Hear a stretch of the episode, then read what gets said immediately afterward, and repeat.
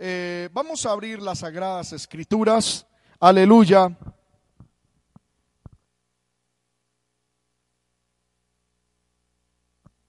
Gloria al nombre del Señor. Libro de Santiago. Libro del apóstol Santiago. Aleluya. Capítulo 5. Amén. Libro de Santiago, capítulo 5, versículo 7. Dice la palabra del Señor. Leo para ustedes la bendita escritura en el nombre del Padre, del Hijo y del Espíritu Santo. Por tanto, hermanos, tened paciencia hasta la venida del Señor.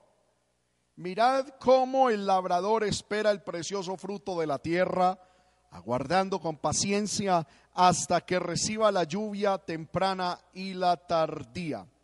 Tened también vosotros paciencia y afirmad vuestros corazones, porque la venida del Señor se acerca. Amén. Padre que estás en el cielo, en el nombre de Jesús. Rogamos en esta hora que nos hables a través de tu palabra. Señor amado, que todos podamos ser bendecidos y edificados a través de ella. Dios del cielo, sabemos que la venida de Jesucristo a la tierra está próxima, Señor. Sabemos que la venida de Cristo, Señor amado, está cerca. Por eso pedimos que esta palabra nos ayude a creer, a crecer, a santificarnos, Señor, y a esperar con amor tu venida. En el nombre de Jesús ruego, Señor, que nos hables, que utilices mi vida y este tiempo para gloria tuya y edificación de todos los oyentes. En el nombre de Jesús. Amén. Aleluya. Quiero, hermano, en esta hora hablar bajo el título La paciencia, virtud necesaria o indispensable antes de la venida del Señor. A manera de introducción quiero comentar o quiero leer una fábula de aquellas que leíamos cuando éramos pequeños, niños. Se dice de una zorra hambrienta, la cual encontró en el tronco de una encina unos pedazos de carne y también de pan. Pedazos que unos pastores habían dejado escondidos en ese tronco, en un hueco. Y entrando en dicha cavidad, la zorra se los comió todos. Pero tanto fue lo que comió y tanto fue lo que se le agrandó el vientre que al intentar salir de aquel hueco del, del, tronco, pues no pudo salir. Y empezó a gemir y y a lamentarse del problema en que había caído. Por casualidad, otra zorra estaba pasando por aquel lugar y oyó los quejidos y se le acercó y le preguntó lo que ocurría. Cuando se enteró de lo acaecido, le dio un consejo y le dijo, pues quédate tranquila, hermana, hasta que vuelvas a tener la forma en que estabas entonces de seguro podrás salir fácilmente sin problemas. Y la moraleja de aquella fábula era, con paciencia se resuelven muchas dificultades y podremos salir de muchas circunstancias. Y así es, hermano. La paciencia es una virtud del carácter que todo cristiano debemos tener. Y en estos momentos tan difíciles, es necesaria la paciencia. Es necesario, hermano, que trabajemos en oración y con la palabra de Dios para que esta virtud esté en nosotros. ¿Qué es la paciencia? Es una virtud que consiste en sufrir con entereza los infortunios, trabajos y circunstancias difíciles. Paciencia es una virtud. mediante la cual podemos sufrir con entereza, con gallardía, con coraje, con buena actitud los infortunios, trabajos y malas circunstancias que llegan a nuestra vida. Paciencia no es lo mismo que resignación. No es lo mismo que aguante, porque paciencia lleva añadida a sí misma la virtud de la buena actitud, de la buena, como dicen los muchachos hoy en día, de la buena vibra. En el Nuevo Testamento existen dos palabras que parecen sinónimas, y es la longanimidad y la paciencia. Podemos decir que la longanimidad es aquella cualidad de autorrefinamiento, de autofrenamiento, de autocontrol ante la provocación y no toma represalias apresuradas ni castiga con celeridad. Es lo opuesto, la longanimidad es lo opuesto a la ira y se asocia con la misericordia. La paciencia es la cualidad que no se rinde ante las circunstancias ni sucumbe ante la prueba. Paciencia es lo opuesto a la desesperanza y está muy asociada a la esperanza. Podemos decir entonces que longanimidad es el soportar a las personas, mientras que la paciencia es la virtud de soportar las circunstancias.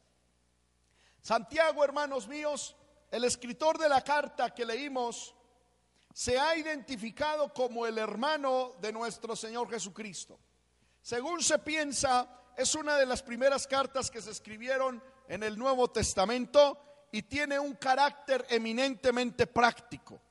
Santiago, Santiago no se preocupa en enseñar las virtudes, aleluya, más bien las, las doctrinas cristianas, mm, porque su preocupación principal es la vida diaria de los cristianos.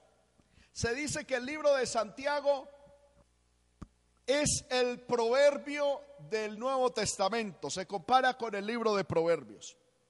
Aunque este libro es universal, tuvo unos destinatarios específicos. Dice la Biblia en Santiago 1.1 que fue escrito a las doce tribus que están en la dispersión, es decir, judíos cristianos fuera de Palestina. En este caso incluiría probablemente a los judíos en los países alrededor de Palestina, a los cuales particularmente los de Siria y Babilonia. No cabe duda de que si alguno hubiera de escribir una carta a estos judíos, debía ser Santiago porque era el líder reconocido de la cristiandad en esos momentos. Y Santiago inicia su carta a los cristianos, a los hermanos judíos que estaban dispersos a causa de la persecución. Inicia su carta exhortándoles a algo maravilloso. Aquí hay algo, hermano, que quiero compartir. Vuelvo y repito. Santiago 1.1 dice, Santiago, siervo de Dios, y del Señor Jesucristo a las doce tribus que están en la dispersión. Dispersión es la palabra griega diáspora, que significa a través de la siembra. Y se convirtió en un término técnico para aludir a todos los cristianos que vivían fuera de la ciudad de Palestina, que estaban fuera de su tierra natal. Eran cristianos, hermano, que seguramente habían, hermano, conocido de Cristo y que estaban fuera de Jerusalén o de su tierra, amén, donde eran oriundos a causa de la persecución. Es decir, esta carta a del Santiago a los hermanos era para aquellos hermanos que estaban en momentos de dificultad, en momentos de, hermano, de escasez, en momentos de prueba, en momentos de desasosiego, en momentos donde eran perseguidos, en momentos donde los recursos eran pocos, en circunstancias, hermano, no muy abundante abundancia, sino momentos de escasez. Y me llama la atención que Santiago comienza su carta a estos hermanos con una exhortación.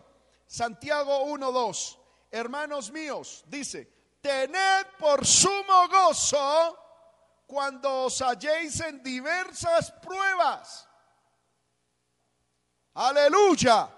Santiago le estaba diciendo a los hermanos, tengan gozo, y no solamente gozo, sino sumo gozo cuando os halléis en diversas pruebas. ¿Y cuál es la razón que según el apóstol Santiago debían, o por qué razón los cristianos debían de tener gozo? Porque dice el verso 3, la prueba de vuestra fe produce paciencia mas tenga la paciencia su obra completa para que seáis perfectos y cabales sin que os falte cosa alguna. En medio de la dificultad que estaban pasando los hermanos, Santiago llega y les dice, hermanos, tengan gozo por esa situación que están pasando. Tengan gozo en medio de esa circunstancia que están atravesando tengan alegría, gozo espiritual en medio, aleluya, de esa prueba. No sucumben ante esa prueba, no se rindan ante esa situación difícil. Tengan gozo. ¿Por qué? Porque la prueba, porque las circunstancias difíciles, porque el zarandeo espiritual produce en nosotros paciencia. Y Santiago inicia diciéndole a los hermanos que se gocen en medio de la prueba. Y hermano, esa es la palabra de Dios para nosotros. No estamos en circunstancias que uno dijera es lo que queremos.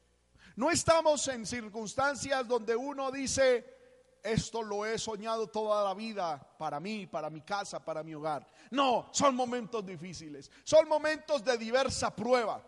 Y a mí llama la atención que esa palabra, ese término, diversas pruebas, describe muy acertadamente lo que hoy en día el pueblo de Dios estamos viviendo.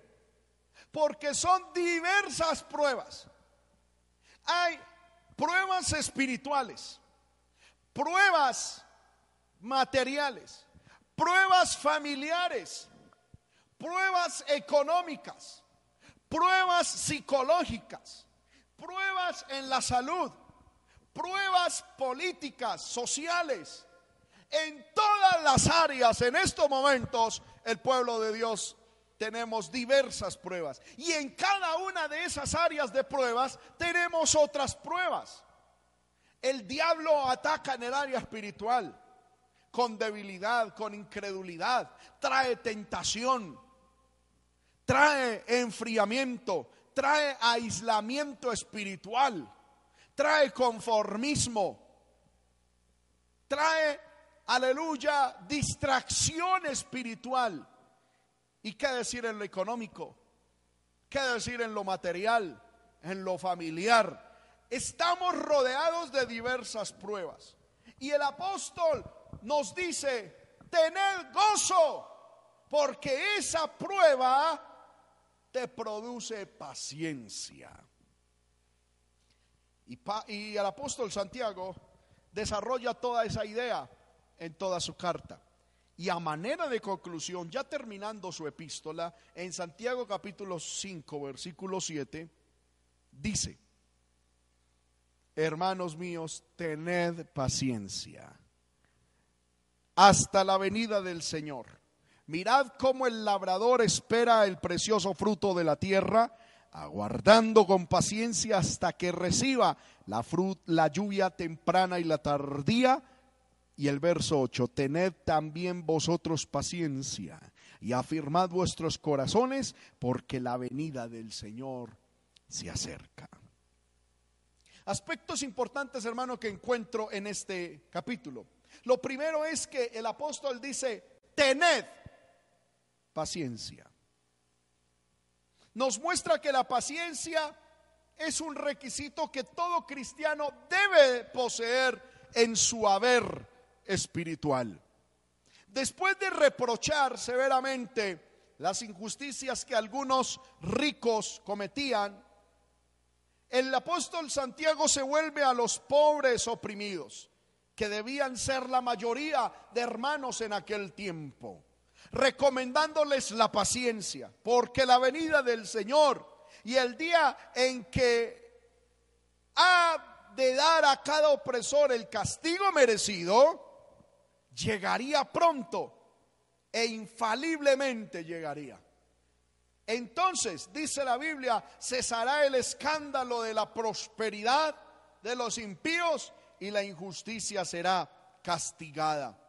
Santiago entonces incita, aleluya, a los hermanos, más que a una revolución social, pide a los hermanos fieles que esperen la justicia y la sanción divina. Ahora, la forma como Santiago utiliza las palabras en griego indica que es imperativo tener paciencia. No dice, miren hermanos, a ver si pueden tener paciencia. No, dice, tened paciencia. Es una orden, es imperativo. Ahora, aquí encontramos algo, hermano, y es que la paciencia la debemos tener todos los cristianos. Y para poder tener paciencia quiero estudiar con ustedes algo. Y es que la paciencia tiene su origen primero en Dios. Dios es un Dios de paciencia. En Romanos 2.4 dice, o menosprecias las riquezas de su benignidad, paciencia, longanimidad, ignorando que su benignidad te guía al arrepentimiento. Me llama la atención lo que dice aquí el apóstol Pablo. Es que Dios es un Dios paciente y que la paciencia es un aspecto de gran riqueza, es una virtud de gran valor en Dios y en aquel que la posee. Romanos 15:5 dice, pero el Dios de la paciencia y de la consolación os dé entre vosotros un mismo sentir en Cristo. Dice el Dios de la paciencia. Segunda de Tesalonicenses 3:5, Dios el Señor encamine vuestros corazones al amor de Dios y a la paciencia de Cristo. Segunda de Pedro 3:9 dice, el Señor no retarda su promesa como algunos la tienen por tardanza, sino que es que paciente, Dios es paciente, Él es el origen de la paciencia. Segunda de Pedro 3:15. Tened entendido que la paciencia del Señor es para salvación. Y Apocalipsis 1:9 dice, yo Juan, vuestro hermano y copartícipe vuestro en la tribulación, en el reino y en la paciencia de Jesucristo. Con esto quiero resaltar que el origen de la paciencia es Dios. Debemos ir a Dios a pedirle paciencia. Pero también encontramos de que la prueba es el originador de paciencia. Romanos capítulo 5 versículo 3 al 4. Romanos 5 del 3 al 4 dice, y no solo esto, sino que también nos gloriamos en las tribulaciones, sabiendo que la tribulación produce qué? Paciencia y la paciencia prueba y la prueba esperanza. Y Santiago dice, sabiendo que la prueba de vuestra fe produce paciencia. Amén. La prueba, la circunstancia difícil, es una perfecta oportunidad para desarrollar paciencia. Estos momentos que estamos viviendo, pueblo de Dios, son el momento ideal para tener paciencia, para permitir que Dios trabaje con nuestra ira, con nuestro enojo, contra nuestra intemperancia. y que podamos desarrollar paciencia. Pero es nuestra decisión la que nos permite, hermano, permanecer en esa paciencia, porque Dios nos da paciencia, la prueba produce paciencia, pero nosotros debemos, digámoslo así, cultivar y mantenernos activos en la paciencia. Colosenses 3:12 dice, vestíos como hijos de Dios santos y amados de entrañable misericordia, de benignidad, de humildad, de mansedumbre, de paciencia. Aleluya. Debemos todos los días que vestirnos de paciencia. Mañana, hermano, cuando usted se levante con la ayuda de Dios, antes de poner sus pies en tierra, vístase de paciencia. Amén. Primera de Tesalonicenses 4, corrijo, 5 14. También os rogamos, hermanos, que amonestéis a los ociosos, que alentéis a los de poco ánimo, que, que sostengáis a los débiles, que seáis pacientes para con todos. Es una decisión. Ser paciente es una decisión. Ser impaciente también es una decisión. Primera de Timoteo 3, 6, 11 dice, mas tú hombre de Dios, huye de estas cosas y sigue la paciencia. Es una decisión. Segunda de Timoteo 3:10. Pablo le dice a Timoteo, Timoteo, tú has seguido mi doctrina, conducta, propósito, fe, longanimidad, amor, paciencia. Pablo era un hombre paciente y Timoteo aprendió a ser paciente al lado de Pablo. Y Tito 2.2, Pablo le dice a el pastor Tito que le enseña a los hermanos que los ancianos en la iglesia deben ser sobrios, serios, prudentes, sanos en la fe, sanos en el amor, y sanos en la paciencia. Y en segunda de Pedro 1:6 dice que debemos añadir al conocimiento dominio propio, al dominio propio paciencia y a la paciencia debemos añadirle piedad. Amén. Entonces, el origen de la piedad. Primero, Dios es el origen de la piedad. Segundo, la paciencia, eh, la prueba produce paciencia, pero la paciencia también es una decisión y la ausencia de paciencia también es una decisión. Nosotros ante el trono de Dios daremos cuenta y seremos recompensados por la paciencia que tuvimos, pero también seremos recompensados negativamente por la falta de paciencia que mostramos.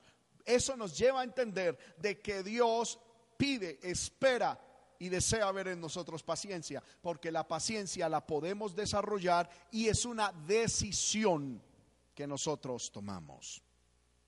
Ahora, volviendo al libro de Santiago, me llama la atención esto, y es que dice, tened paciencia hasta la venida del Señor no hasta que el hermano le saque el mal genio, no hasta que el cónyuge suyo diga algo, no hasta que sus hijos hagan algo que a usted le molesta. La paciencia es una decisión que debemos mantener hasta la venida del Señor. Y no importa la persona con que estemos conviviendo, hay que tener paciencia. No importa las circunstancias, que estemos viviendo, hay que desarrollar paciencia. La paciencia, hermanos míos, es una virtud cristiana que debe cultivarse, desarrollarse y mantenerse durante toda esta carrera cristiana. No es una cuestión por temporadas o por situaciones. Es la característica número uno del cristiano en todo momento hasta el fin. Hebreos 12.1 dice, por tanto nosotros, también, teniendo en derredor nuestro tan grande nube de testigos, despojémonos de todo peso y del pecado que nos asedia y corramos con paciencia la carrera que tenemos por delante. Es imposible correr, vivir el Evangelio si no tenemos paciencia. Un escritor cristiano escribió, nosotros comúnmente asociamos la paciencia con el acostarse o arrimarse. lo tenemos como un ángel que guarda el sofá de una persona inválida. Pero hay una paciencia que es aún más difícil, la paciencia que nos permite correr. El descansar en tiempos de angustia, el ser quietos mientras está bajo a golpe de la fortuna adversa implica una gran fuerza. Pero yo conozco algo que implica una fuerza mayor. Es el poder continuar trabajando bajo presión. Es el tener una gran es, el tener un gran pesar sobre el corazón y aún así seguir corriendo, el tener una angustia profunda en el espíritu y a la vez continuar cumpliendo con tareas diarias. Esto es lo que es ser como Cristo.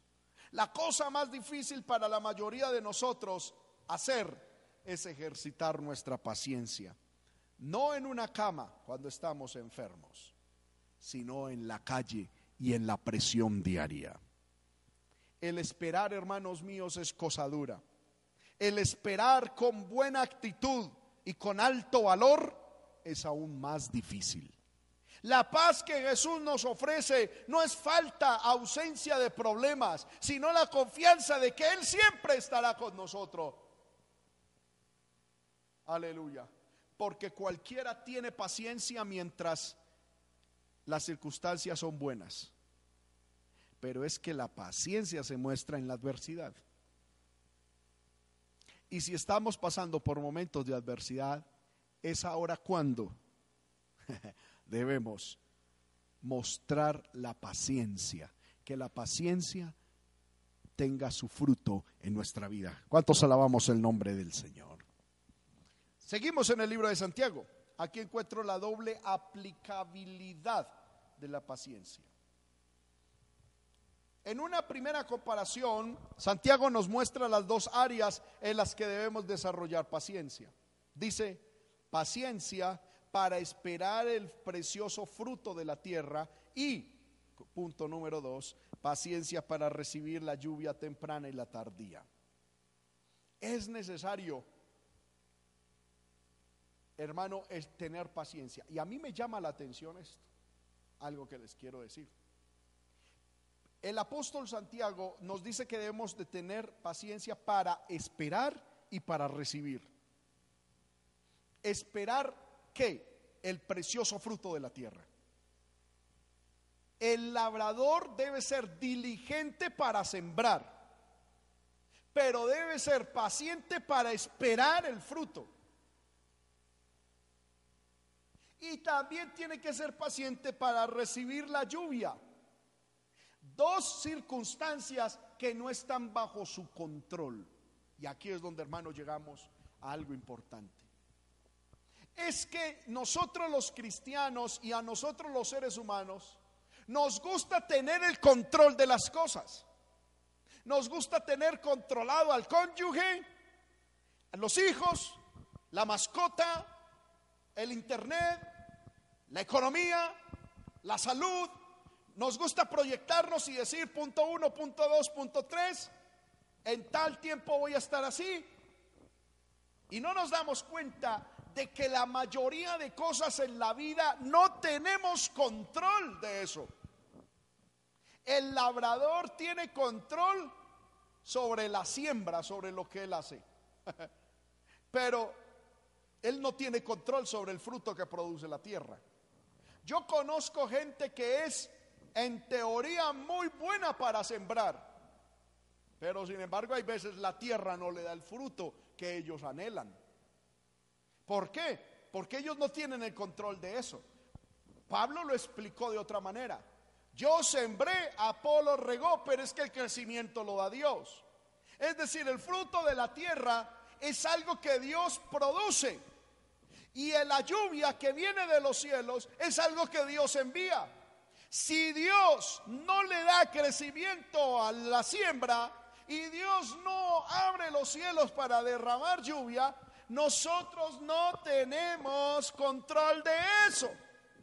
Y, cuando, y en esas circunstancias en las que no tenemos control, es que la Biblia dice, paciencia.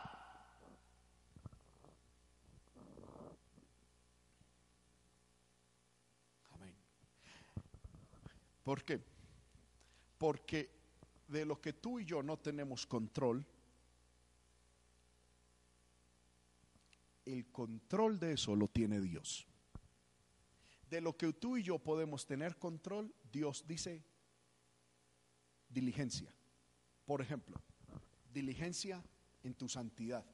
En lo que dice la Biblia, en lo que requiere diligencia, no perezosos. Hay gente que se manda una paciencia para orar, pero son, amén, acelerados, esperando o pidiendo que Dios responda, amén, una petición.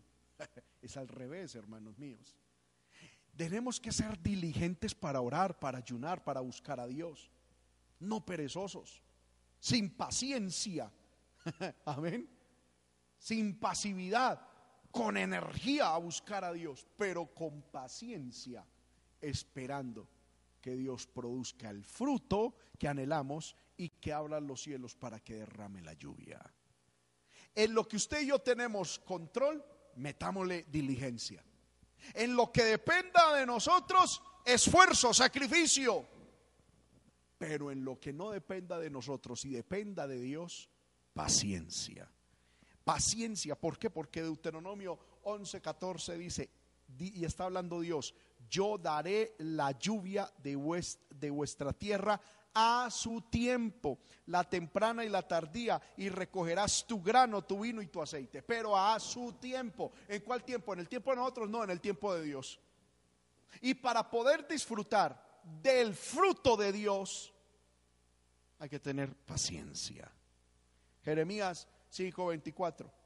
Y no dijeron en su corazón, temamos ahora a Jehová nuestro Dios, que da lluvia temprana y tardía a su tiempo y nos guarda los tiempos establecidos de la siega. Me llama la atención esto y por esto lo escogí. Este pueblo no tenía paciencia y, no, y dice la Biblia, no temieron a Dios. O sea, 6.3 conoceremos y proseguiremos en conocer a Jehová, como el alba está dispuesta a su salida y vendrá a nosotros como la mañana, como la lluvia tardía y temprana la tierra. Mire eso. Nosotros conoceremos y proseguiremos en conocer, porque en lo que dependa de nosotros, en lo que el, el, control esté en nuestra vida, tenemos que ser diligentes, muy esforzados, tenemos que ser decididos en conocer y en proseguir en conocer a Jehová, pero en lo que no dependa de nosotros, que el control lo tenga Dios, circunstancias ajenas a nosotros, hay que tener paciencia. Amén. Ahora, versículo 8 de Santiago 5 dice, tened también vosotros paciencia y afirmad vuestros corazones, porque la venida del Señor está cerca. Algo, hermano, que me llama la atención es esto, que si bien la venida de Cristo no solo es el límite hasta donde debemos desarrollar paciencia, también el apóstol Santiago nos dice que la venida de Cristo es la razón por la cual debemos de tener paciencia. Dice, tened paciencia porque la venida del Señor está cerca. Es la razón. El entender la cercanía de la venida de Dios, hermano, debe nos producir en nosotros dos cosas, paciencia y firmeza. Hermano, qué tremendo es mirar hoy en día al pueblo del Señor en estas circunstancias en las que estamos. Yo no sé, hermano, creo que no soy fatalista en mi interpretación bíblica. No soy profeta de destrucción ni ni aleluya de, de ave de mal agüero como se dice por ahí. Pero hermanos, yo al mirar las circunstancias que rodean el mundo, yo al mirar las circunstancias, hermano, y al compararlo con la profecía bíblica, no puedo llegar a otra conclusión que Cristo está a las puertas, que la venida de Cristo es inminente, que si Cristo no vino ayer, es porque su gracia y su paciencia para con nosotros y su longanimidad es abundante, porque es para salvación. Lo que quiero decir es que desde mi punto de vista, yo personalmente pienso que si hoy todavía estoy en la tierra y no en el cielo es porque la paciencia de Dios es grande. No deberíamos estar aquí. Porque el pecado ha sido abundante en el mundo. Dios ya debería hace tiempo de haber reaccionado frente al pecado. Pero Él es paciente para con todos, no queriendo que ninguno se pierda, sino que todos procedan al arrepentimiento. Entonces, Cristo está a las puertas. ¿Qué debe producir en nosotros eso? Paciencia estamos pasando por momentos de dificultad. Hermano, pero es que Cristo ya está a las puertas. Hay gente, hermano, que Cristo sabe que Cristo está a las puertas y está pensando en tantas cosas. Y algunos están diciendo, hermano, ay, cuando volvamos a la normalidad, ay, cuando esto se normalice. Yo le digo, hermano, no estoy profetizando, no, no, no tengo aquí para decir, esto es palabra de Dios. No, es una cuestión mía. Ahí sí como Pablo dice, esto no del Señor, sino mío. Hermano, yo, yo veo que Cristo está a las puertas. Y yo, a mí, o sea, a mí no me gustaría que esto volviera a la normalidad.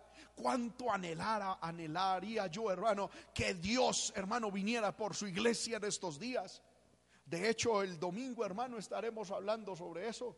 Porque esta semana tuve un trato de Dios muy fuerte conmigo, hermano, donde Dios me decía, mi pueblo no ama ni espera mi venida. Algunos están, Señor, que volvamos a la normalidad. No, el Espíritu dice la Biblia y la iglesia dicen, ven Señor Jesús, ven. Eh, lo que debemos pedir es, Señor, ven por la iglesia. Y tenemos que estar listos, amando y esperando la venida de Cristo. Porque Cristo está a las puertas, debe producir en nosotros paciencia, paciencia ante las dificultades. Hay algunos que están, hermano, todavía afanados. Por Dios el negocio, por Dios la empresa. Eh, eh, y voy a hacer esto, voy a hacer lo otro. Hermano, viendo cómo están las cosas. Paciencia, no se deje desubicar, no se deje mover, no se deje sucumbir. Poder en el Señor. Amén. No se rinda. Y lo segundo que debe producir esto de que Cristo está a las puertas es firmeza. Firmeza en la santidad, firmeza en la fe.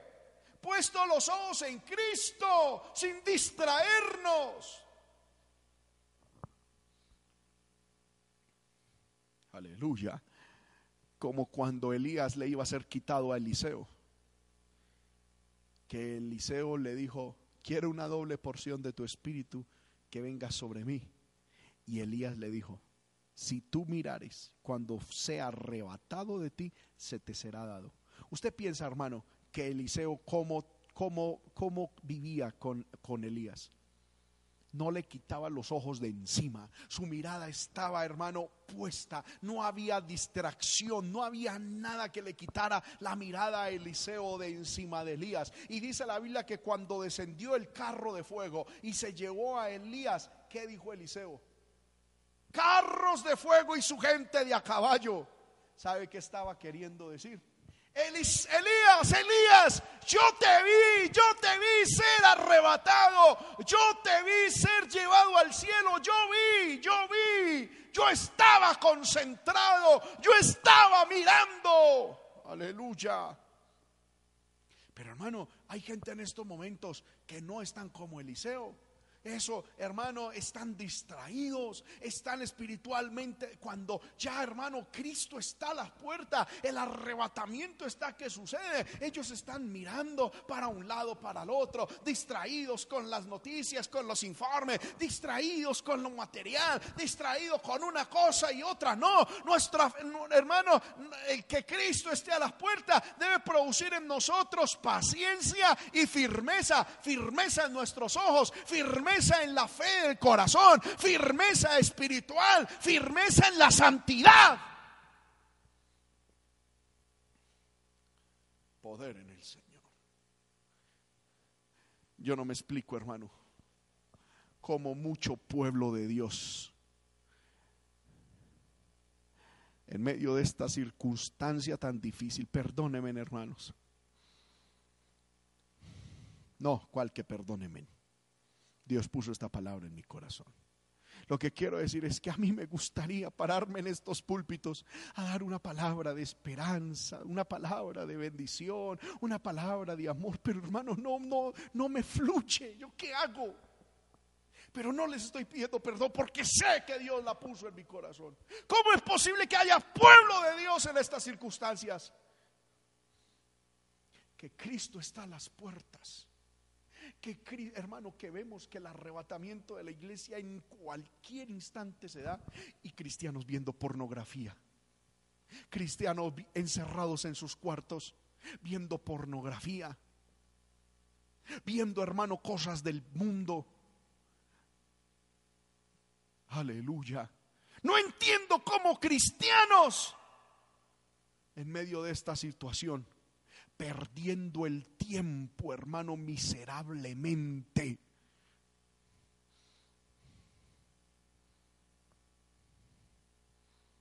Distraídos.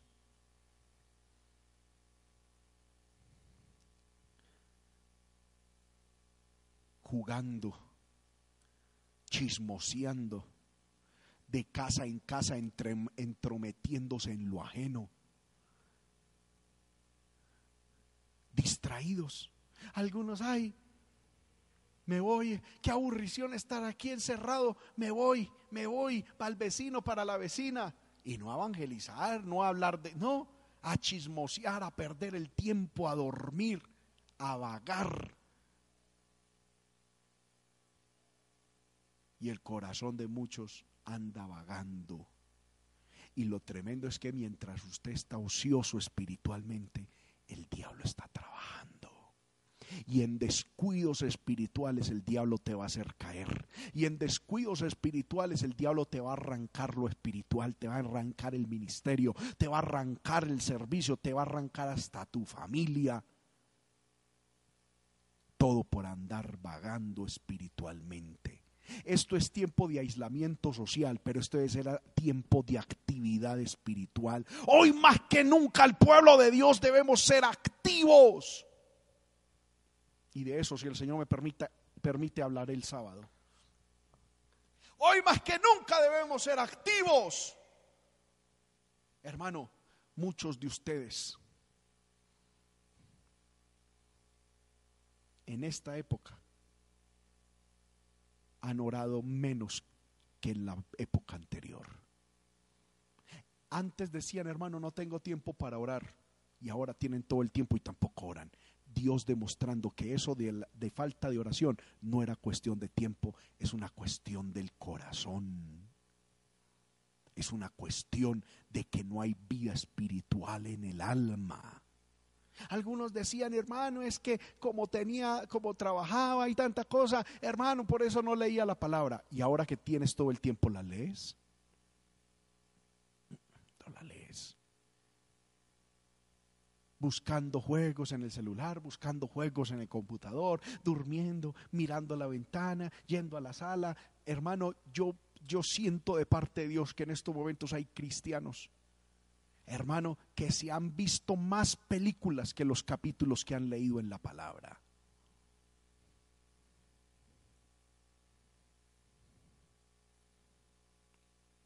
Cristo está a las puertas. Dios no nos está llamando a tener una vida ahí resignada, simplemente a esperar, a esperar, metidos en una casa por miedo al virus, no. Hermanos, yo estoy en mi casa y cumplo con las medidas porque es mi parte sobre la tierra de cuidar, de cuidarme y de cuidar a los demás y de obedecer a mis autoridades. Pero no lo hago por miedo, porque Dios es soberano y Él sabe lo que tiene que hacer. ¿A cuántos has evangelizado? ¿Cuántos ayunos has hecho en esta cuarentena? ¿Cuántas vigilias has hecho en esta cuarentena? ¿Cuántos capítulos has leído? ¿Cuántas cosas espirituales, en cuántas cosas espirituales has crecido? Jóvenes, ¿en cuánto ha crecido usted espiritualmente?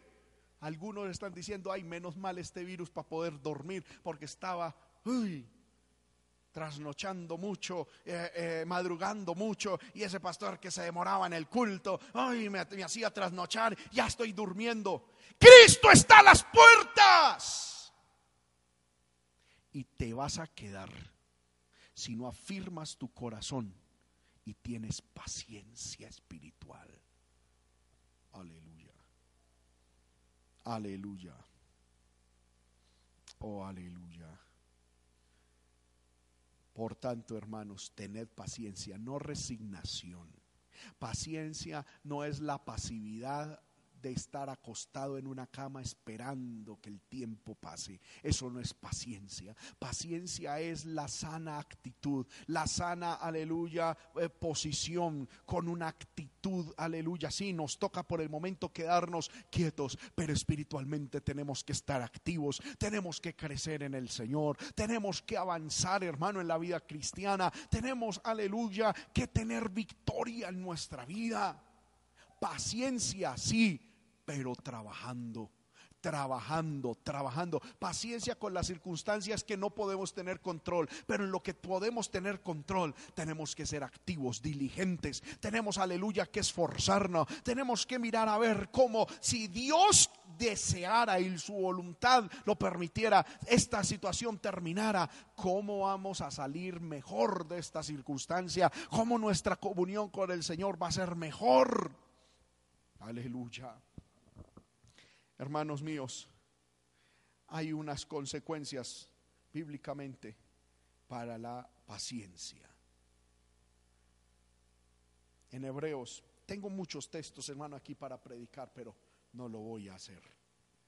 En Hebreos, capítulo 10, el versículo 36 dice, os es necesaria la paciencia para que habiendo hecho la voluntad de Dios, obtengáis la promesa. Aleluya.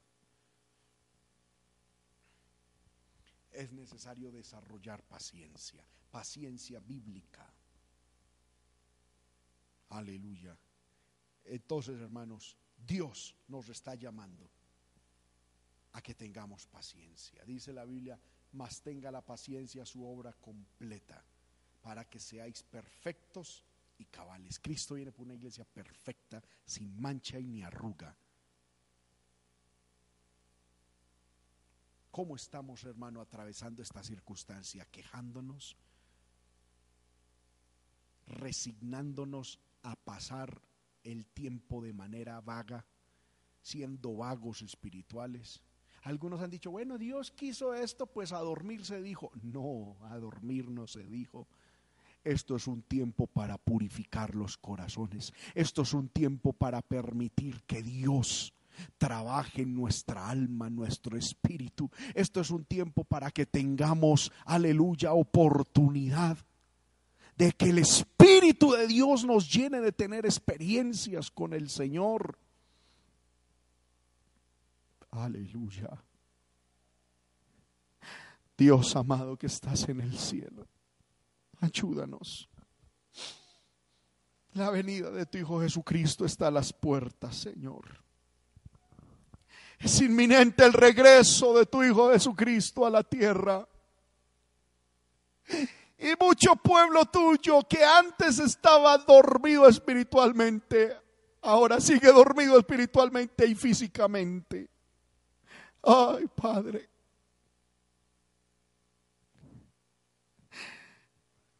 Algunos parece, Señor amado, que no han entendido esta circunstancia. Ayúdanos. Ayúdanos, Señor, a buscarte. Ayúdanos, Señor amado, a aprovechar el tiempo. ya que son los momentos finales de nuestra vida, de nuestra carrera, ya que estos son los momentos, Señor, concluyentes. Aleluya que podamos afirmarnos y desarrollar paciencia, puesto los ojos en el Señor, que corramos con paciencia estos últimos metros de esta carrera. Para que, Señor amado, habiendo corrido con paciencia, obtengamos la promesa. Poderoso Dios, ayuda a tu pueblo. Poderoso Dios, ayuda a tu iglesia. Poderoso Dios, ayuda, Señor, a mis hermanos. Ayúdanos. En el nombre de Jesús, en el nombre de Jesús, en el nombre de Jesús. Vamos, hermano, dígale, Señor, fortaléceme con paciencia. Eso lo dice en el libro de Colosenses 1:11, fortalecidos con todo poder conforme a la potencia de su gloria en toda paciencia y longanimidad. Dígale, Señor, fortaléceme con poder y con paciencia.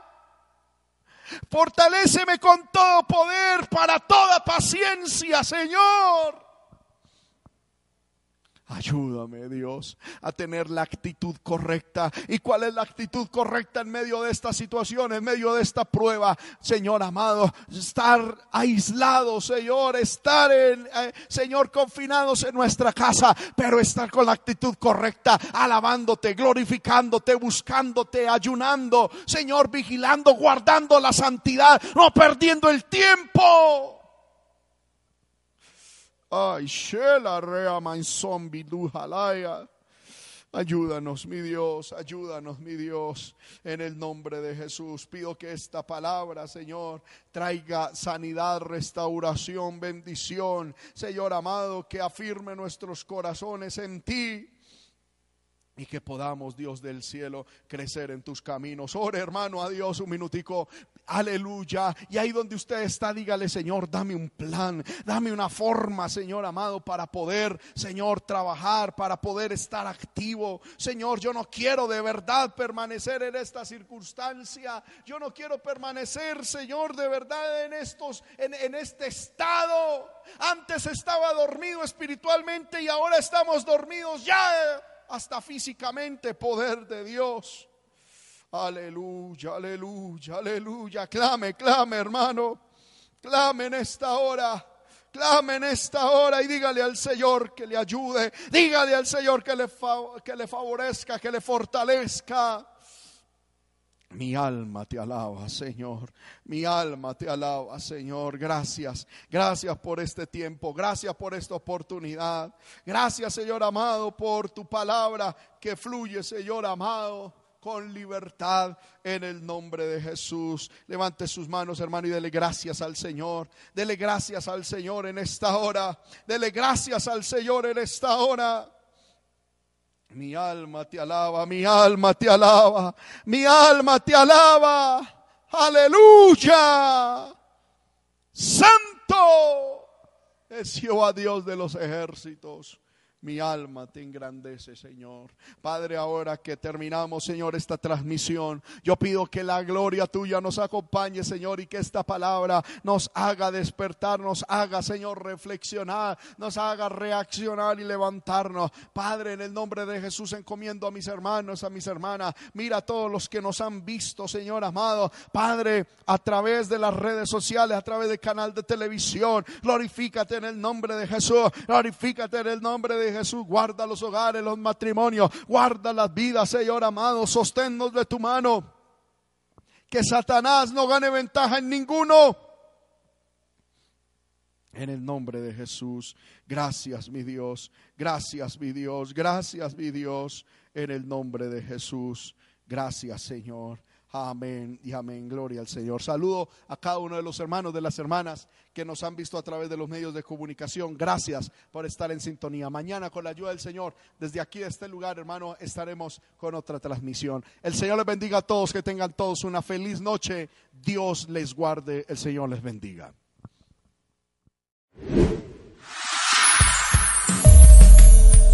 Y después de haber ayunado 40 días y 40 noches, tuvo. Y vino a él el tentador y le dijo, si eres hijo de Dios, di que estas piedras se conviertan en pan. Jesús respondió diciendo, escrito está, no solo de pan vivirá el hombre, sino de toda palabra que sale de la boca de Dios. Escrito está también, Escrito está, al Señor tu Dios adorarás y a Él solo servirás.